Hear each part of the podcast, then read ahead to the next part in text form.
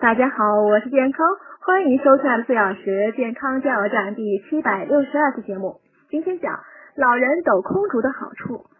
空竹呢是北京的传统健身项目，抖空竹的动作看上去是简单的上肢运动，其实呢它是全身运动，要靠四肢的巧妙配合来完成，因此能提高四肢的协调力。抖空竹时呢，精神要高度集中。做各种花样时呢，眼睛始终要注视着空竹在空间旋转位置的变化，随时反映给大脑做出正确判断，从而准确无误的完成各种花样动作。因此，双眼和脑神经的灵敏度在抖空竹的过程中会得到锻炼和提高。抖空竹的花样技巧繁多，使得人体各部位的骨骼肌肉得到周期性的收缩与舒张，促进了血液循环，使人体各器官的供血、供氧、代谢得到改善。对老人的高血压、动脉硬化、便秘等现象能起到一定的缓解作用。